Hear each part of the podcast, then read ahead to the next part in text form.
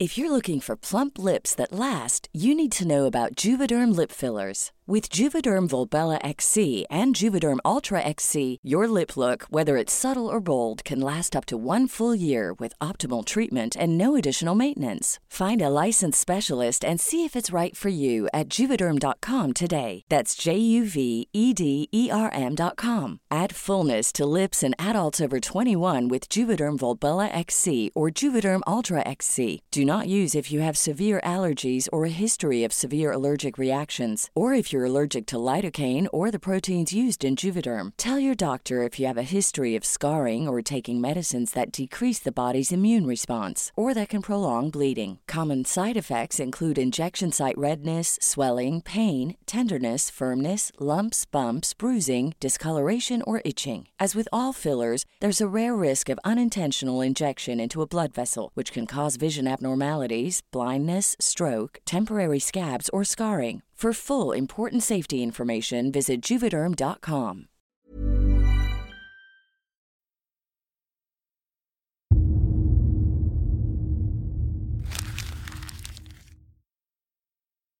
Seguirle el ritmo al país no es cosa fácil, pero en este espacio intentaremos, semana a semana y en 25 minutos, comprender juntos lo que sucede en el territorio que habitamos.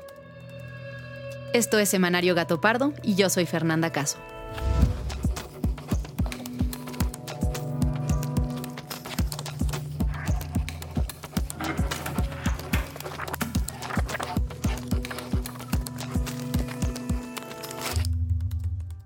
Hola, ¿cómo están? Yo les platico que en Gato Pardo estamos felices porque ya viene la Feria Internacional del Libro en Monterrey. Este año, Gato Pardo va a participar en cinco espacios de diálogo y encuentro con grandes autores y periodistas.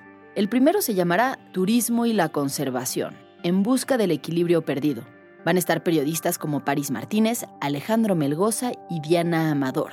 Y la va a moderar nada más y nada menos que Guillermo Sánchez Cervantes, editor de Gato Pardo. Otra mesa interesantísima es la de drogas y psicodelia, nuevos caminos para la salud mental, ya que los problemas de salud mental son más comunes de lo que creíamos y ahora enfrentamos nuevos debates sobre su tratamiento. Por último, pero no menos importante, va a haber una mesa para hablar de cómo proteger los recursos naturales, lo cual ahora es una responsabilidad en conjunto de gobiernos con el sector privado.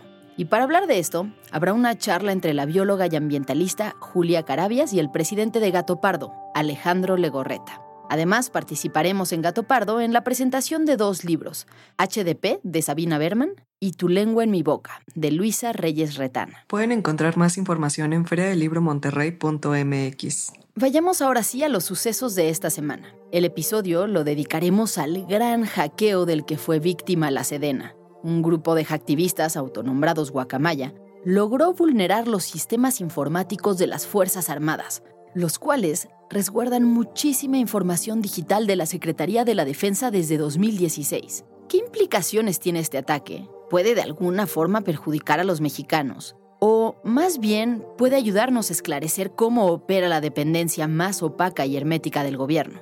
Pero antes de pasar de lleno a ese tema, como ya es costumbre en este podcast, Vamos a la junta editorial, donde discutimos las noticias más relevantes de estos días. Oigan, justo acaba de terminar la mañanera y no sé si ya se enteraron, pero Tatiana Cloutier presentó su renuncia. O sea, dio un discurso donde se le quebraba la voz y decía que su oportunidad de sumarle al país estaba agotada. Deberíamos de meterlo. La secretaria de Economía, Tatiana Cloutier, anunció su renuncia al cargo en la conferencia mañanera del jueves 6 de octubre. Su salida ha levantado especulaciones y sobre todo mucha confusión, pues se da antes de que terminen las consultas en materia de energía en el marco del Tratado de Libre Comercio entre los gobiernos de Estados Unidos y de México. Me tocó ser invitada a jugar en las ligas mayores. No obstante, uno debe saber, como en el juego, cuándo retirarse. Mi oportunidad de sumarle al equipo está agotada. Tatiana Cloutier dirigió la campaña digital de López Obrador en 2018 y fue una pieza clave para su victoria. Después ocupó una curul en la Cámara de Diputados durante tres años, hasta que en enero de 2021 fue nombrada secretaria de Economía.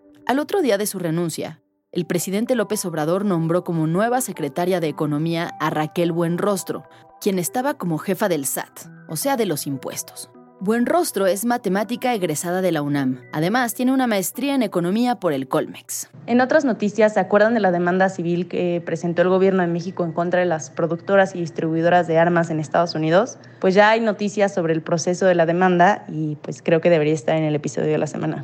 En agosto del año pasado, el gobierno de México presentó una demanda civil en una corte federal de Boston contra empresas productoras y distribuidoras de armas, señalando que sus prácticas comerciales, negligentes e ilícitas, facilitan el tráfico ilegal de armas a México, generando un enorme daño humano y material. Son armas de guerra que se anuncian y se promueven en revistas y en los medios públicos como armas de guerra. Ese es un ejemplo de práctica negligente. Bueno, pues un juez federal de la Corte de Boston, Dennis Saylor, dijo que, aunque empatizaba con la problemática que se vive en México, su deber era cumplir con la ley de su país, que prohíbe las denuncias presentadas por México. El consultor jurídico de la Secretaría de Relaciones Exteriores, Alejandro Celorio, aseguró que el litigio no ha terminado, que el proceso va a pasar a una segunda etapa y que la Secretaría de Relaciones Exteriores seguirá insistiendo en que la negligencia de esas empresas afecta gravemente a nuestro país. También lo del plan educativo, ¿no? Que se frenó la prueba piloto de escuelas. La SEP va a frenar el programa piloto del nuevo plan de estudios de educación básica en 960 escuelas públicas del que ya habíamos hablado a profundidad en otro episodio,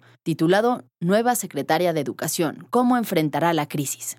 El freno a la implementación del nuevo plan se debe a que un juzgado de la Ciudad de México concedió una suspensión provisional por considerarlo inconstitucional. Es para mí un honor presentar este día un plan de estudios de educación preescolar, primaria y secundaria, con el que estamos buscando una transformación profunda de la educación básica. En un comunicado, la Asociación Civil Educación con Rumbo dio a conocer que presentó un amparo contra el nuevo plan por considerar que el modelo viola al menos cinco artículos de la Constitución además de que no fue sometido a consulta ante el Consejo Nacional de Participación Escolar en la Educación. Uno de los principales argumentos es que viola el número 28 de la Convención sobre Derechos del Niño, que establece que la educación que imparte el Estado debe realizarse en condiciones de igualdad. Sin embargo, este plan solo iba a ser implementado en su prueba piloto en 30 escuelas de cada estado, todas públicas. La SEP ya anunció que va a interponer una queja en contra de esta suspensión provisional y aclaró que seguirá con la implementación del programa en el país. Ahora sí, vayamos al tema principal de esta semana.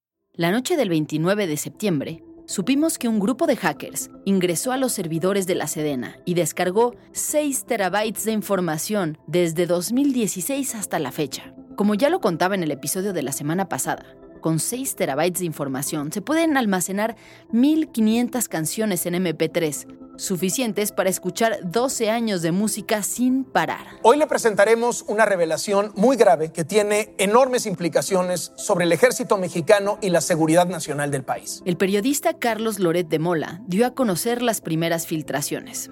Y desde entonces, una cascada de noticias que involucran a la Sedena no ha parado de circular. La Secretaría de la Defensa Nacional tiene un seguimiento sobre el movimiento feminista desde 2017 en México. Entre 2017 y 2018 se registraron decenas de reportes en los que se hace referencia a la disputa entre la familia michoacana y los tequileros en San Miguel Totolapan. Surgen muchísimas preguntas a partir de esto. Empecemos por el principio.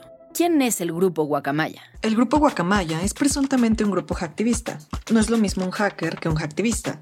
Aunque ambos tienen nociones avanzadas de informática, sus ideas de por qué vulneran los sistemas son totalmente distintas. Lo que este grupo pretende al hackear, según dice su página de internet, y aquí leo textualmente, es ir en contra de los sistemas de represión, dominio y esclavización. Guacamaya se presenta como un grupo de hacktivistas que están en contra de la militarización. En sus espacios de difusión critican las intervenciones militaristas y políticas de Estados Unidos y al neocolonialismo de empresas extractivistas como las mineras. El grupo Guacamaya ya había filtrado información de otros cuerpos policiales y militares como los de El Salvador, Colombia y Perú. Las filtraciones han revelado información que no sabíamos, como el delicado estado de salud del presidente, detalles sobre el culiacanazo, esa serie de enfrentamientos y bloqueos de vialidades que sucedieron en el 2019 tras el arresto de Ovidio Guzmán y en la que los militares se vieron doblegados por grupos criminales.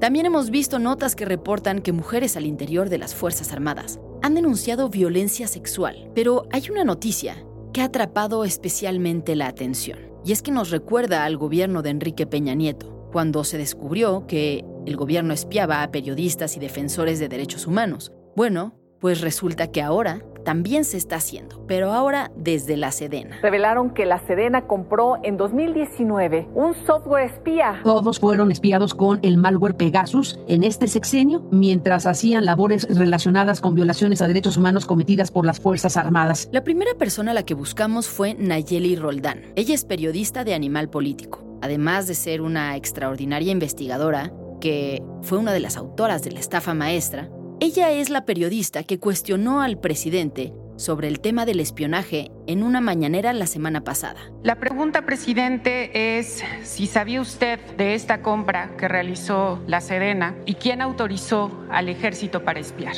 Bueno, no es cierto que se espíe a periodistas o a opositores. No somos iguales a los anteriores. No es cierto. Yo hice el compromiso de que nadie iba a ser espiado, ningún opositor. Entonces, si tienen pruebas, que las presenten. Hola Nayeli, ¿cómo estás?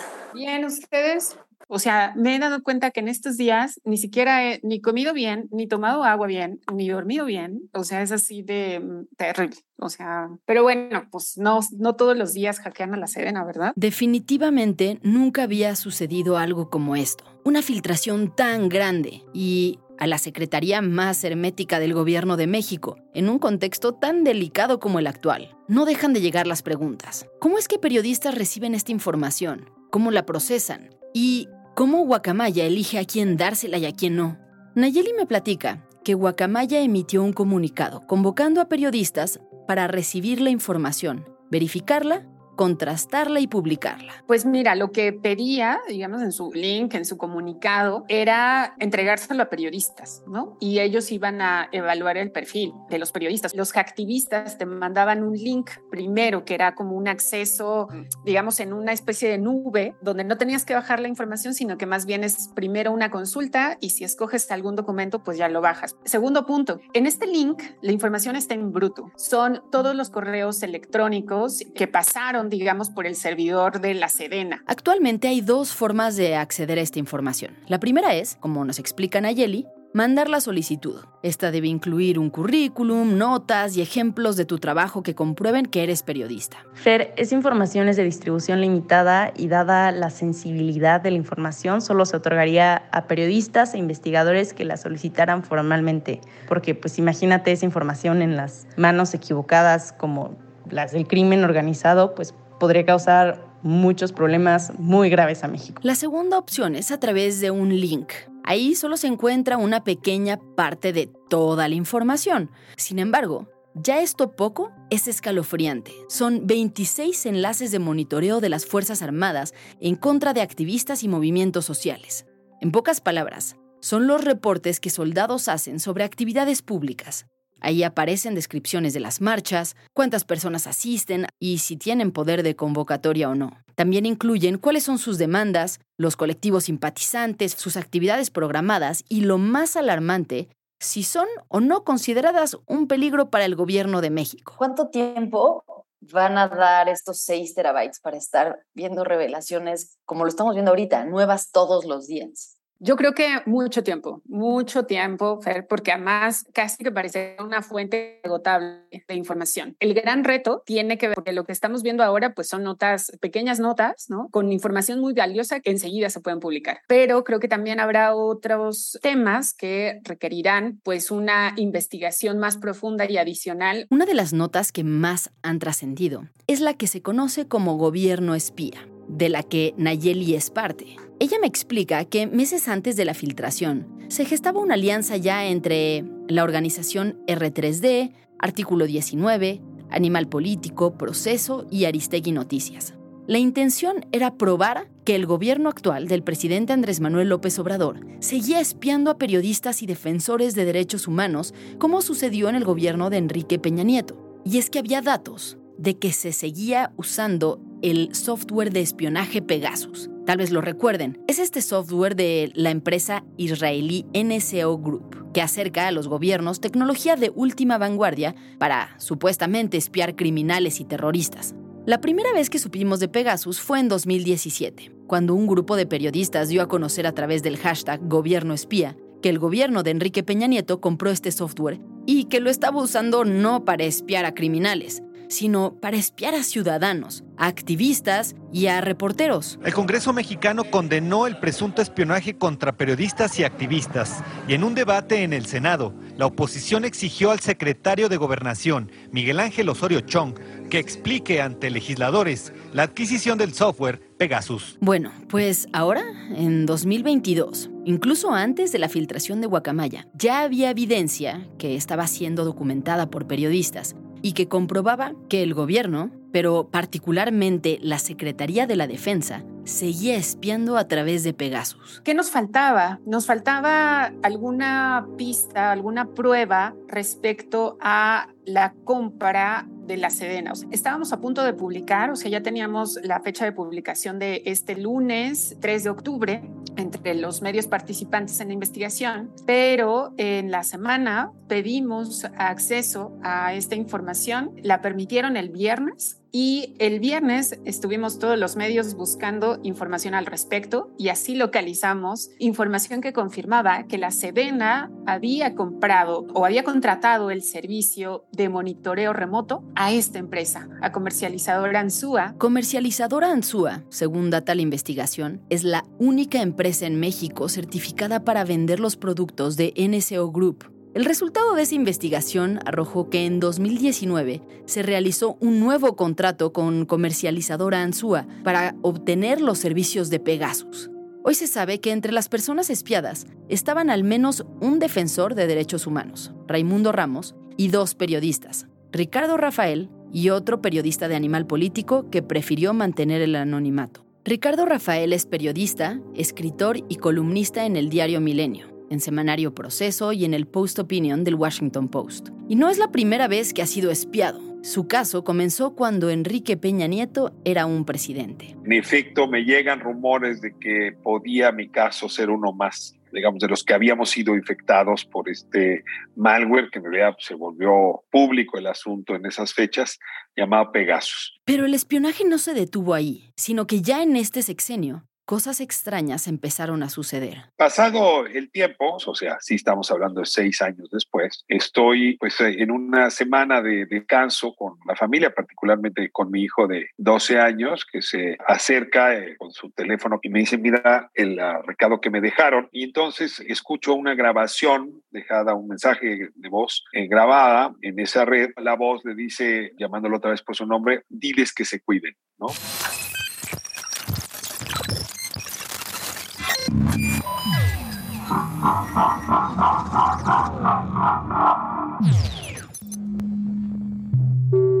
El asunto es gravísimo. Imagínense recibir un mensaje de amenaza a través del celular de un hijo que tiene apenas 12 años.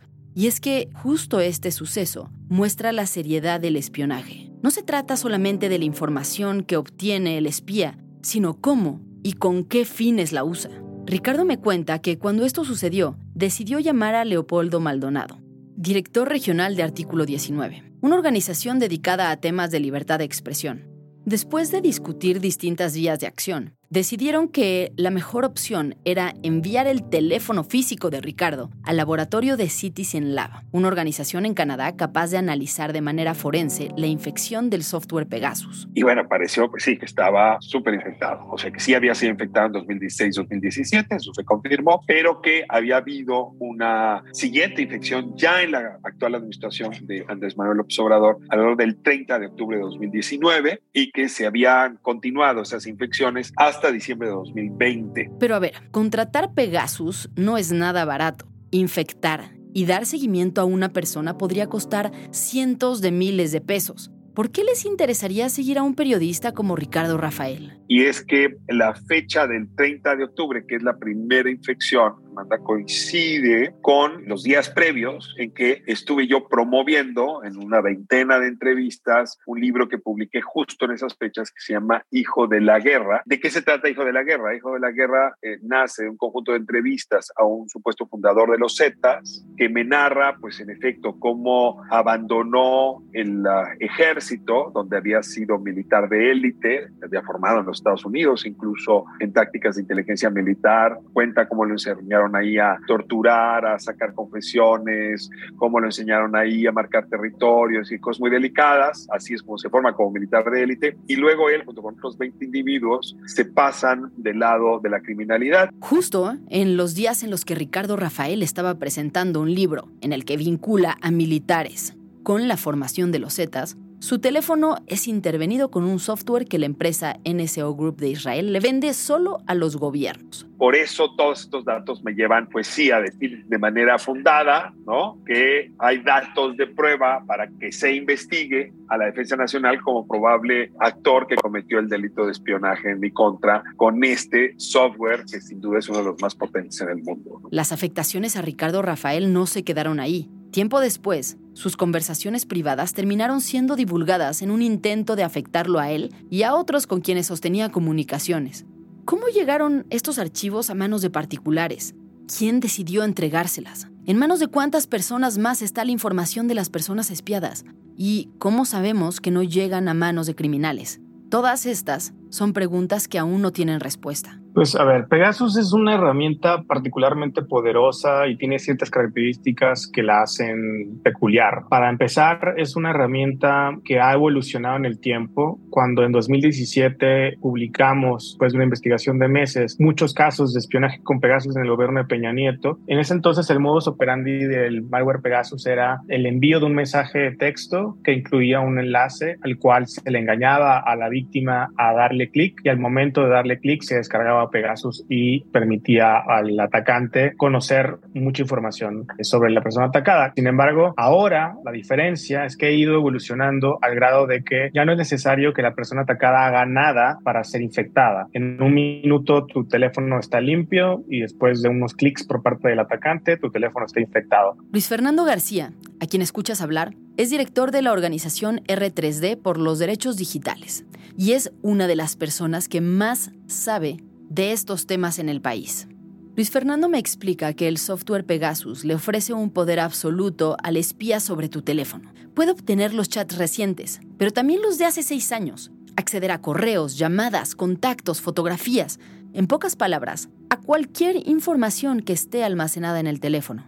Pero además, prender la cámara y el micrófono sin que te des cuenta, saber en dónde estás y todas tus contraseñas. Y por si fuera poco, a través de un solo celular, se tiene acceso a información no solo de la persona afectada, sino de todas aquellas con las que se ha comunicado. Y lo que hemos visto a lo largo de muchos años es que tanto en México como en muchas partes del mundo, esto ha puesto en manos de gobiernos autoritarios estas herramientas y han sido utilizadas en contra de personas defensoras de derechos humanos, periodistas, opositores políticos. Y mientras tanto, el discurso del presidente López Obrador ha ido cambiando con el tiempo. En vez de atender los problemas de la inseguridad pública, se dedican a estar espiando a los opositores y ahora a los periodistas, hasta a los periodistas de casa. Nosotros reprobamos esa actitud, es una estrategia perversa que corresponde a un régimen autoritario.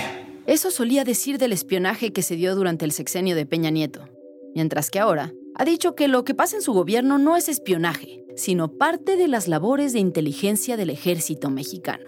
Pero a ver, aquí hay que hacer una distinción, porque, naturalmente, el ejército tiene que hacer labores de inteligencia, pero ¿hasta qué punto ese trabajo se puede convertir en una violación hacia los derechos humanos? Bueno, las intervenciones de comunicaciones privadas y la utilización de la tecnología para tareas de inteligencia no es necesariamente ilegal. De lo que depende principalmente que una intervención de comunicaciones privadas sea legal o no es, entre otras cosas, que la lleve a cabo una autoridad que tiene facultades legales para hacerlo, que haya una revisión por parte de un juez que determine ese juez en esa valoración si en el caso concreto está justificada esa invasión a la privacidad. La Ley de Seguridad Nacional menciona que la intervención de comunicaciones privadas es un medio legal siempre y cuando se cumplan ciertos requisitos. entre ellos que las realice un agente del Ministerio Público con motivo de una investigación de un delito de delincuencia organizada y que además haya sido previamente autorizado por un juez. Lo que se está haciendo con Pegasus no es esto, es algo muy distinto. Lo que Pegasus está haciendo es que la Sedena se brinque los mecanismos de protección y no tenga que pasar por el control de un juez.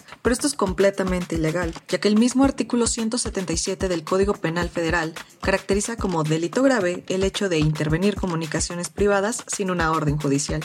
Y lo peor es que, además de que ningún juez lo evalúa ni autoriza, se está siguiendo a personas que no son sospechosas de ningún delito. Se les espía e intimida por la simple y sencilla razón de que son incómodos para el gobierno, o peor, como es el caso de Ricardo Rafael, son incómodos para el propio ejército. ¿Recuerdan la pregunta que le hizo Nayeli Roldán, la periodista, al presidente? Le preguntó si él sabía de esta compra de Pegasus o no.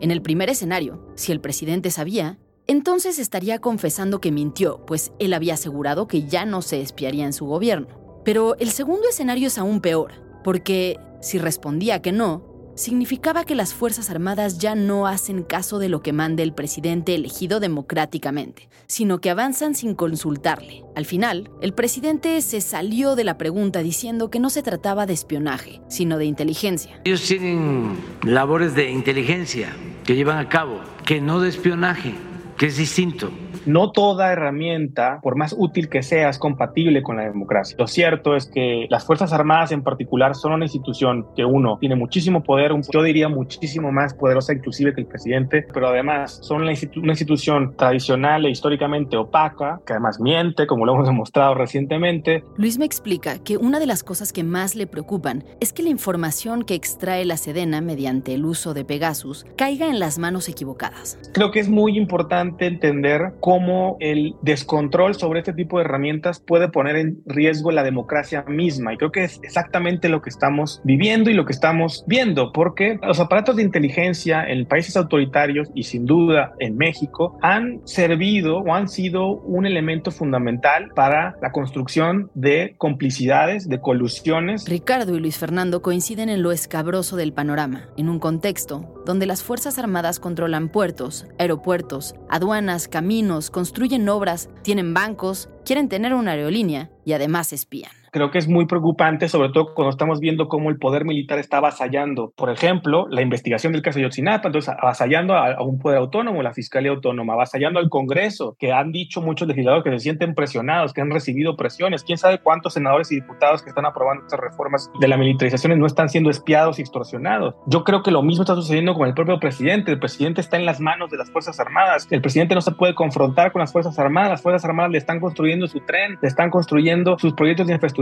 le manejan su aeropuerto. Si las Fuerzas Armadas quieren, el sexenio de López Obrador termina siendo un fracaso. Entonces, pues sí, sí estamos entrando a una etapa nueva del régimen mexicano, pues que podría parecerse al de la guerra sucia, pero que en realidad tiene otras características porque el desarrollo tecnológico que hoy le pueden vender los israelíes al ejército, pues los vuelve mucho más peligrosos de lo que hubieran sido nunca y desde luego les entrega un poder que les coloca por encima del el mandato civil legal que las urnas ah, constituyen en cada elección. Lamentablemente, este tema sin duda seguirá dando muchísimo de qué hablar. Y en Gato Pardo lo seguiremos muy de cerca para mantenerte informado. Muchas gracias por habernos escuchado y gracias también a quienes hicieron posible este episodio. Alejandra González Romo, Guillermo Sánchez y Sandra Barba en la selección de temas y elaboración del guion. A Joaquín León en el diseño creativo. María José Vázquez y Fabiola Vázquez como asistentes de investigación y Pablo Todd de Mano Santa por la producción sonora.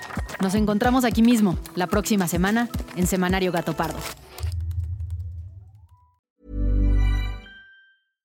How would you like to look five years younger? In a clinical study, people that had volume added with Juvederm Voluma XC in the cheeks perceived themselves as looking five years younger at six months after treatment. Look younger, feel like you. Add volume for lift and contour in the cheeks with Juvederm Voluma XC. Reverse signs of aging by adding volume to smooth laugh lines with Juvederm Volure XC. For important safety information and to find a licensed specialist, visit juvederm.com. That's J U V E D E R M.com. Not for people with severe allergic reactions, allergies to lidocaine, or the proteins used in Juvederm. Common side effects include injection site redness, swelling, pain, tenderness, firmness, lumps, bumps, bruising, discoloration, or itching. There's a risk of unintentional injection into a blood vessel, which can cause vision abnormalities, blindness, stroke, temporary scabs, or scarring. Talk to a licensed specialist to find out if it's right for you.